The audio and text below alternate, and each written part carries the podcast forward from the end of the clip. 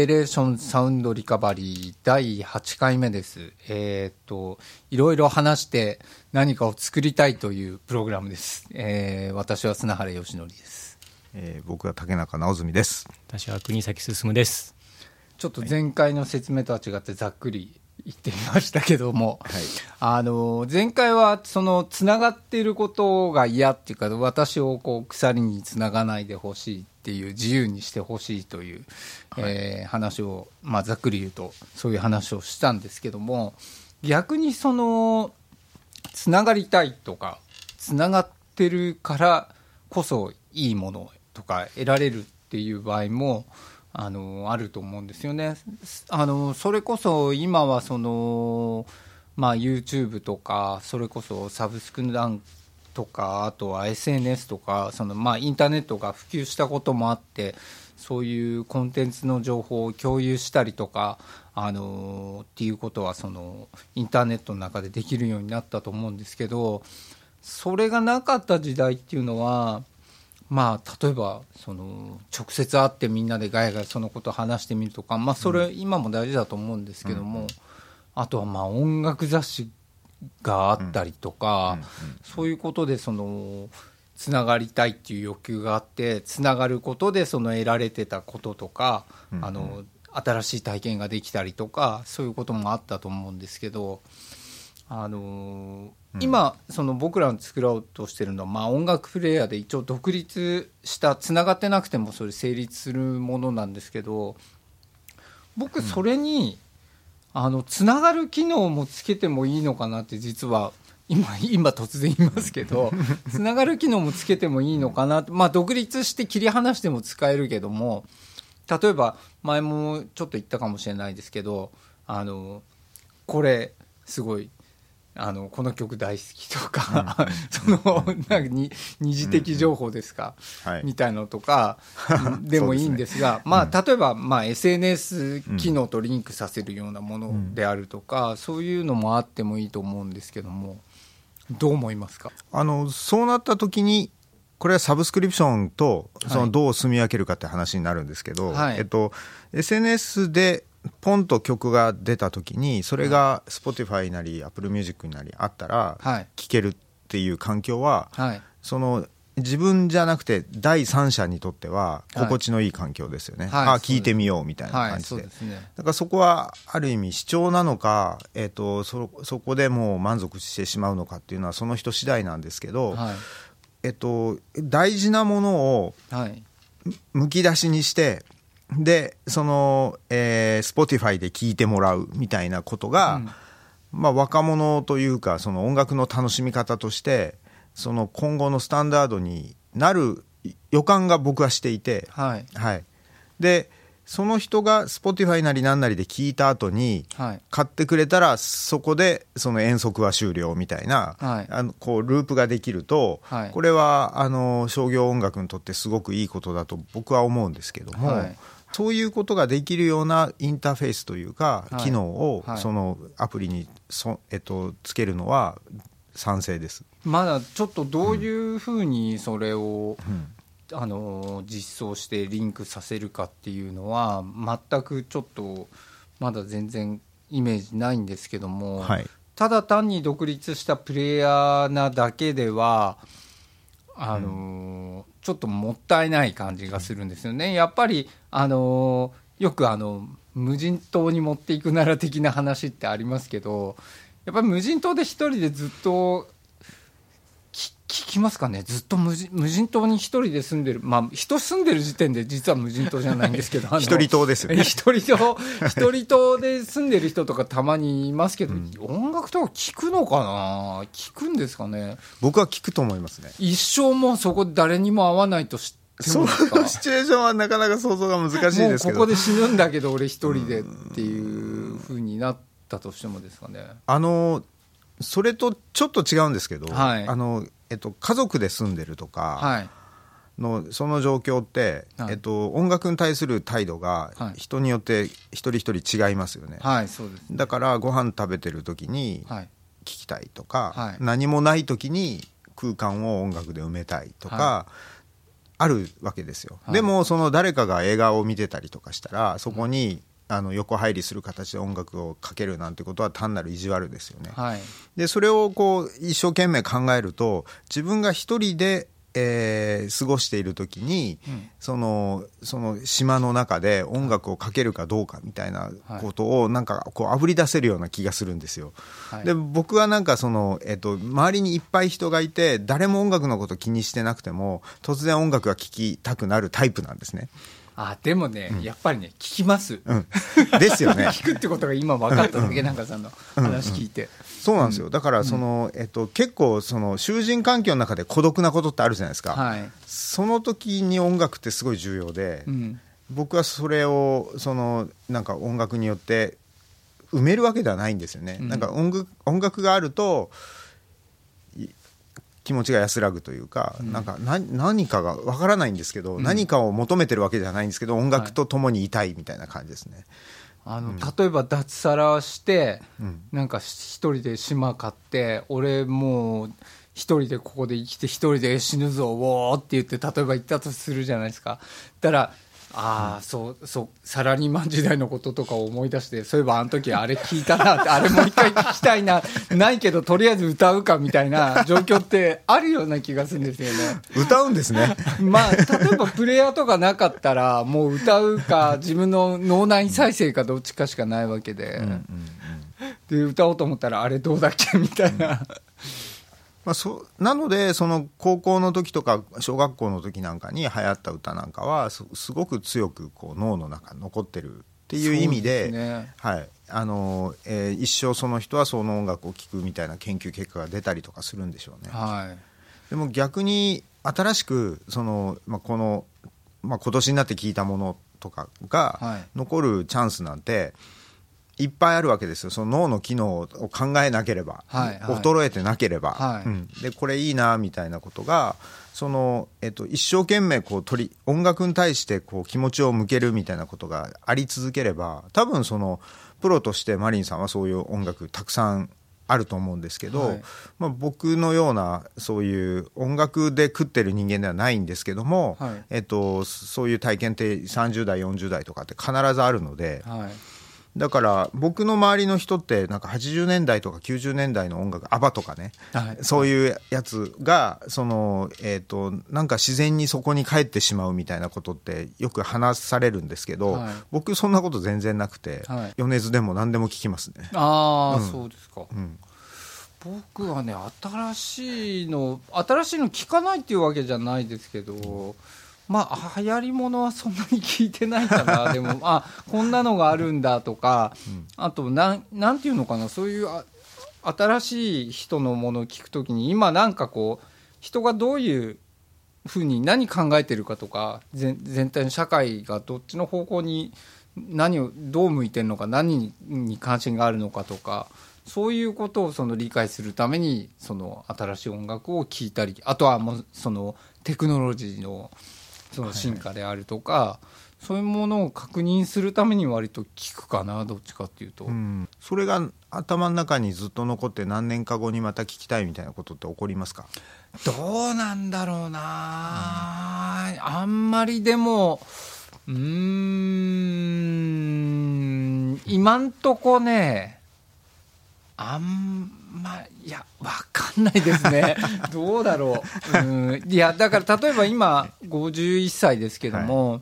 50過ぎた後に聞いたその新しい音楽を例えば70歳の時に聞きたいと思うかどうかは、うん。ちょっと想像できないかな。うんうん。なってないですからね、うん。これ年上の人に話を聞いてみるあのテーマでもありますよねなんかその辺でこの前話してましたよね。あの若い人捕まえてきてはいはいはい。はい若い人の話聞きたいっていうのと同じように、はい。70歳ぐらいの人にうん。50ぐらいの時に出会った音楽を繰り返し聞くようなことありますかって聞くと、うん。ものすごく興味深い結果が出るかもし一れません回そういうリサーチ会やりますかね、うん。あとね、40とか45歳ぐらいの時に聴いた音楽を最近、まあ、たまたま聴いたりすると、その中学生とかに聴いてた時の記憶よりも、もっと昔に感じたり遠くに感じる。遠い遠い遠いですよ。遠いんですよ。うんうんうん。うん、だから昔っていうよりは遠いんですよ、うんうん。あの感覚なんだろうなっていう感じはしますね、あなんだろう。の僕はピアソラがそうですね バンドネオンの音聞くとその子供の頃聞いてた西城秀樹とかよりも、はい。さらに昔をこう想定するんですけど、でも全然ね最近 最近ですからねピアソラそうその感覚なんか遠い感覚っていうのはあ,、ありますね。だからこっちの方が逆にちょっと懐かしいみたいな。うん、なんともででしょうねそれね。うんこれはだから脳科学者の人に聞くとか そういうことかもしれませんね。その高校生までに聴いた音楽がうんぬん。とやっぱ関係してくる話なんですかね。でしょうね。残り方なんでしょうね、あの薄いゆえに向こうに見えるのかもしれませんしね、あの水墨画みたいに結局だから子供の頃聞いたのはこの間の話も前々回ぐらいでしたっけ？しましたけど繰り返し聞いてるからこそ残ってるっていうことなのか、うん。でも記憶のメカニズムによるものなのか、うん。ちょっと分かんないですよねそこは。うんうん。どうなん例えばその本当に子供の頃聞いてそっから今まで一回も聞いてないっていうものって実はあんまりないのかも。あどっかでもう一回聞い,、聞いちゃなんか節目とかでどっかで聞いたりとか、はいはいはいもしくは思い出した思い出す瞬間があったりとか。脳内再生されてる瞬間はい、だから要は頭の中でそのデータにアクセスしてるかしてないかっていうことだと思うんですけど、あのえっ、と昔子供の頃に繰り返し聞いててもいいんですか？それは。いいです。いいです。だから例えば、うん。えー、と10代の頃聞いあの100回聞いたとしますよね、はいはいでもうす203040は全然聞いてない聞いてない。うんうんうん。はい。はいあでもそんなんいっぱいありますよ。アニメの歌なんかそうですよ。僕最近「ミクロイド S」っていう アニメがあるんですけど、はいはいはい。あれの歌のフレーズを 突然思い出して。そういうのあるよな、あれな。で YouTube で探したら出てくるんですよ。すごい、すごい YouTube と思って、はい。感動してましたけど。それ聞いて懐かしいと思いました。最近だにも思いました。なんかやっぱりすごい遠い遠いというかあの知ってる歌なんですけど、はい。初めて聞く感じ不思議な感じなんですよ。なんかなんかプラスチック感があるというか なんというかなんか無機的なものを感じるんですよね。そのだから思い出さえも当時の記憶でさえももう蒸発して消えてしまってるんですよ、はいけどはい歌の記憶だけ残ってるんですよ、はい。だから知ってる歌が全く新しい感じでこう自分の前にあボンってくるとわかるな。感じ。でも全く知らないわけじゃないんですよ、ね、そう全く知らないわけじゃないんですわよね。かるな、なんかじわーってこう来る感じ。うん。なんかガンダムの歌とかだったら、はい。そのガンダム見てたシーンとかをはい。覚えてるんですよ。その友達ん家で夕方で、はいはいはい、うん陸上部の練習の後みたいなの覚えてるんですけど、はいはいミクロイド S に関しては一切ないんですよそれが、はいはいだから本当歌だけがポコッとはい。目の前に提示された感じがしていてでもこれはちょっと言葉に言い表せないなんかなんだろう懐かしさでもない、うんうん、うん、ちなみにそのミクロイドエースの歌のはい。歌詞とか次どう展開するかとかっていうのは覚えてました？それ聞いた時。覚えてました。そこなんだよな。それがまたわけが分かんないんだよな。なんかやっぱりその記憶のメカニズムのその不思議な部分ですよね、それは。なんか転調部分とかちゃんと覚えてましたよ、だからその時しか聞いてなくてもう40年ぐらいもう間が空いてるのに、うん。でも例えばあのちょっと何何秒か聞くともうその後が全部わかるっていう,、それ何なんでしょうね。曲ってどういうふうに頭の中で、ねね。き記録されてる格納されてるんでしょうね。格納されてるのか例えばそのあのじゃあミクロイドエースの曲今何も情報がないけど思い出してって言って仮に思い出せないとしますよね、うんうん。でも前奏が5秒来た瞬間に、もう最後まで全部思い出したりすることがあるじゃないですか。ありますあります、はい。ポンって頭を押してやるとぐわーって走り出すっていう あの感じが何なのかなっていう、蓋が閉まってて開くんですかね。ああそうか。それでドーって出てきちゃうっていん出てきちゃうのか、うん頭の部分が失われていて前奏で補われるので後ろが形をなすのか、それとももう全部残ってはいいるんだけど蓋があって開かないのを、その前奏が開けてくれるのかみたなないんかちょっと連鎖反応っぽい感じもしますよね、ちょっと一回ポンってやってやるとドドドドドドドドってこう反応していくような、面白いのがそういうのは時間で格納されてるわけじゃないですよね。思い出すのに実時間かかるわけじゃなくて、うん。パッとうん。その曲の最後まではい。蓋が開くと分かるじゃないですか、そうです。ね3分の曲でも3秒で最後まで見えるっていうところがまたはい。音の記録記憶の面白いところだなってこれよく話題にしてるんです。不思議ですよね。不思議です、うん。あの音楽聴きながら走ってると、えっと辛い時に、えーかなり先の方まで頭の中が来るんですよ。すぐに。うん。でそれはなんでかというと逃避なのかもしれませんけど、はい。なんか1キロ後の自分がその早く来てほしいみたいな。あこう結構本当にちゃんと強く来るんですよね。でもでも前走みたいな。あまだ走んなきゃみたいな感じが。面白いなそれ。なんか普段そういうことをたくさんこうやってるともしかしたらなんかそういうミクロイド S みたいなものが出てきやすくなってたのかもしれませんけど頭の中でどうなってるかっていうのは自分ではちょっとわからないですね。面白いですね。うん。本当ランダムな感じでポコポコ出てくるので、うん。うん。でもそういう人の頭の中を覗いてみたいっていう欲望はありますよね。ありますね。ね。人によって違うのかどうか、あある程度共通なのかとか、うん。うん。うん。うん。ね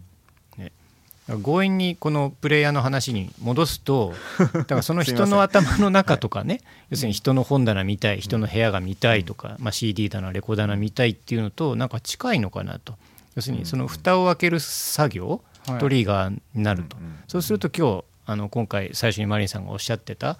なんだろうなこうつながりたいっていうところにもつながってくるのかな、うん。何か見せるトリガーするはいっていうことなのかなと思いましたけどね。例えば、あの友達ん家遊びに行ったらその友達ん家にすごい古いあの超合金かなんかがあってあこれ俺も持ってたっていう瞬間とかあるとなんかこうちょっと頭の中がちょっとすっきりするっていうか、うん。なんかあこの部屋全然入ってなかったんだけど久々に開けたっていうとなんかすっきり感ってありますよね。ありますね。風が通った感がありますね、さっきのこう蓋がパカパカ開いてくんでしょうね。脳の中で閉じられてたものが、うんそれはなんか共有することによって起きることっていうのも結構あると思うんですよね。自分まあもちろん自分のその管理してるライブラリの空間の中でももちろん起こりえますけどその共有することによって特にその世代が近い人とかの間では結構頻繁に起こりうることですよね。うんうん。だからやっぱりそのライブラリーを見せる機能はい。というものがプレイヤーにあるといいんでしょうね。うん。なんかそれは全部ではなくて、はい。まあ、前回紹介したようなサイトじゃないですけれども、じゃあ今週はこのセレクションこれが店棚ですみたいな形でなんかプレイヤーで共有今週の共有するってなると、まあ、それがひょっとしたらどこかのウェブサイトに必ずつるっと吐き出されていって多くの人の目に触れてでまあプレイヤーの方にたどり着いてくれるかもしれないし逆にそのサブスクの方にその曲だけたどり着くかもしれないそうですね、うん。なんかやっぱりそういう共有することでなんかそういう面白さとかそういうコミュニケーションがまああの口でこうやって話してあそれ分かるっていう方法はもちろんあるんですけどもなんかもっとシンプルに効率よくそういうことができる方法があるような気がするんですけどそれは何なのかちょっとまだ分かんないですけどもなんかそういうものがあるとさらに楽しいかなっていうふうには思いますね。アプリにそういう機能ですねうん。アプリにその機能がつい、まあ、実装してるっていうふうにももちろん考えられるし何か他のものとうまくリンクするっていうことなのかもしれないしそれはまだ本当にぼんやりしてるんですけどただなんかそのそれを考えることとか思い出してあそれ分かる俺もあるわみたいなそういうなんていうのかな気持ちのその面白さの共有みたいなものができるといいかなっていうのはありますね。あのそういう視点で、えっと、アプリというその狭い範囲を見るんじゃなくて、はい。アプリもツールだし、はい。その通信環境もツールだしって考えた時に、はい。そのまあ、音楽っていうのは音楽というこう一大なんだろう、まあ、ななんかわかんないですけど僕らにとって大事なものがありますよね、はい。でその音楽の周辺でアプリがあることによって何か思い出すとか人とつながるみたいなことが起こることそのものは、はい。もしかしたらこの3人で、はい。あのご飯行きましょうみたいはないことで話がこう盛り上がるみたいなことが、はい。えっとこのアプリによって起こったりするかもしれませんよね。はいはい。でどんな人の間でもそれは起こり得るじゃないですか。はい。でそれが楽しいみたいなことが、はい。えっと、こう回り回ってアプリだけじゃないんですけどアプリのおかげでもあるし、はい。音楽がどこでも聴ける環境を作ってくれたその通信大手のそのキャリアのおかげかもしれないみたいな、はいはい。ちょっと引いてあの、はい。こう俯瞰でものを見見て、はい。で自分が楽しいのはこういうことが全部揃っているからだみたいなことをうん。ちゃんと感じられるようになるとなんかもっとそのギスギスしなくて済むような気がするなっていうふうに今話聞いてて思いました。うん、あの、全くその通りですね、僕らが作ろうと思ってるそのアプリが、これだけ持ってれば、すべてあの、うまくいってこ、これがあれば、万能ツールではないってことですね。そういうことじゃなくて、今すべていろんなことを、その音楽聴く環境とか、その、あの普通にレコード屋さんとか、レコード雑誌とか、ウェブ空間にあるいろんなコンテンツとか、人々のその行動パターンとか、そういうことも全部含めて、その中にもしこれがあったら、ものすごい代謝が良くなるぞっていうような、まあそういう考え方でも全然いいと思うんですよね。ですよね、はい。そそれがなんか本来のあり方なんじゃないかなというふうには思います、うん。でもやっぱり今ちょっと代謝がいいとは言いにくい部分がなんかうん。バランスは悪い感じがするんですね、こういう面では例えばあの曲と思ってパッて行ったらすぐ見つけられるんだけども、じゃあそれずっと聴いてられるかって言って1年後聴こうと思ったらあれないぞっていうこともあり得るわけでなんかこううまくバランスのいい代謝がこうできるといいなっていうふうには思いますね。うんうん。うん。なんかいい意味でのハブになればってことですよね。さまざまなサービス、いろんな業者があったりして、はい。でそれらを否定するわけじゃなくて、はい。まあ、うまく取り込みながら、はい。えー個人として再生することが楽しめるとはい。いうようになってればいいわけですよね。なんか川がこう流れててここはすごく幅が広くてぐにゃぐにゃ曲がっててここは水が溜まっててここは細くて氾濫しやすくてみたいなでこっちは全然水流れてないっていうのとか、じゃなくてなんかこれがバランスよくスーってうまく流れていくような感じになんかなればいいのかなっていうそのあのこの部分を工事すればこれが良くなりますよみたいなことで全然いいと思うんですけども。今の話をこうまた別の面から見た時にその音楽の世界を広げていくのの重要な機能の一つにリコメンデーションってあると思うんですけど、はい僕昨日あの、えー孤独のグルメ」のサウンドトラックをかけてたんですよ。えーまあなんかなんとなくなんですけどそしたら、えっと、気が付いたら、えー一回ちょっとその部屋を離れて戻ってきたら山下達郎になってるんですよ。でなんで？っ てででも自分の再生履歴の中にはその山下達郎残るわけじゃないですか、はいはいはい。だからその完全にそういうのがこういい具合に共有できるような環境であればあるほど、はい。その僕のせいじゃありませんみたいな感じで。あの別に嫌いじゃないですよ。山下達郎聴きたい時もありますし、なんかいい曲いっぱいあるじゃないですか。だからそういう時にあのえっとあれはもういい日本の良かった時代のもう典型的ないい歌だみたいなことをこうイギリス人に言われて確かにそうだなと思ったことあるんですけどそういうムードの時にかけたいじゃないですか。にもかかわらず本当にそのなんかおやつ食べてたから孤独のグルメ聞こうと思って孤独のグルメかけた後に来られると困るんですよね。なんかその自分とは違うものをこうこう差し出されてる、はい、勝手にかかっちゃったんですか、それ。勝手にかかってたんですよ。うん、でほったらかしたら僕も悪いんですけど、はい。けどやっぱりもうちょっとそのレコメンデーションの機能の精度を上げないといけないんじゃないかって、ただ、なんか事故が面白い時もありますけどね。あります。これの次にこれかよみたいな。でも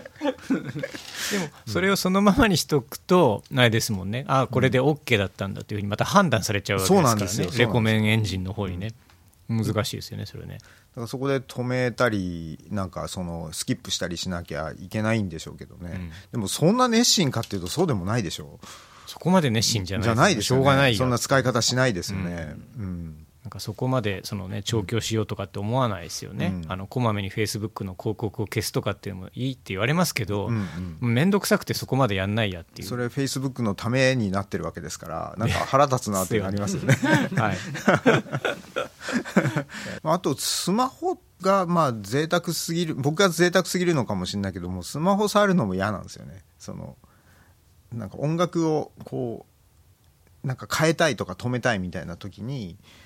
こうす何か触ったりとかするのが嫌な時がいつもあのいつもっていうか結構そういうもムードの時があってで何にもソリューションないんですよ。けどなんかこれで止まってって思ったら止まってくれるといいのにってずっと思ってます。あ思っただけで止まってくれればいい、ね、す。それなんかちょっとあのー